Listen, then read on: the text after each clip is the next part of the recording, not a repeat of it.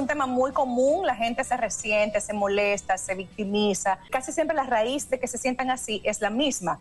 Es un dolor moral porque me hicieron algo, asumen una postura de dolor eterno, de queja, ser agresivos como una forma de revancha. Que a veces estas personas resentidas toman venganza y aún tomando la venganza no paran. El resentido no le interesa sanar porque es que su emocionalidad gira en torno a esa postura de resentimiento. Y los que están alrededor también son ensuciados por esta persona, porque indiscutiblemente esa energía negativa también enloda a los demás. horrible. No, y al final se quedan solos, porque nadie quiere tener una gente hacia al lado todo el tiempo. Hay personas que acuñan un refrán que dice de que cuando seas martillo clavas. Por ejemplo, cuando tú eres subalterno, quien es tu jefe te va a martillar. Cuando a ti te toque ese jefe, a tú lo mismo. No tiene honra, no hay ningún sentido adulto ni ninguna funcionalidad en ese comportamiento, porque tú puedes hacer un circo un rato, pero eternamente no.